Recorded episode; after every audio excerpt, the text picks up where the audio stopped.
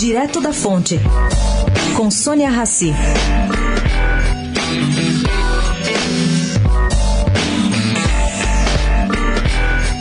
Muita gente se pergunta por que, na lei que rege o acordo de leniência do Brasil, não se inclui uma exigência legal da transferência do controle acionário da empresa processada.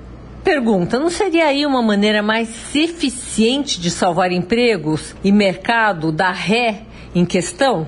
Bom, em conversa, depois de falar no seminário do LID em Nova York, o juiz Sérgio Moro explicou que essa legislação é muito complexa e que dificulta a ação deste tipo.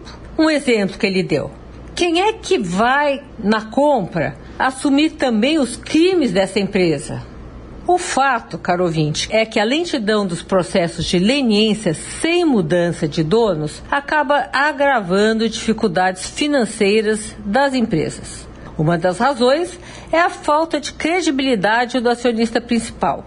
Empreiteiras da Lava Jato mostram significativa dispensa de funcionários, cancelamento de obras e falta de financiamento. Bom, o juiz, nesse mesmo seminário, defendeu a extensão da nova lei de estatais de 2016, que ajudou a barrar o loteamento de cargos para toda a administração pública direta.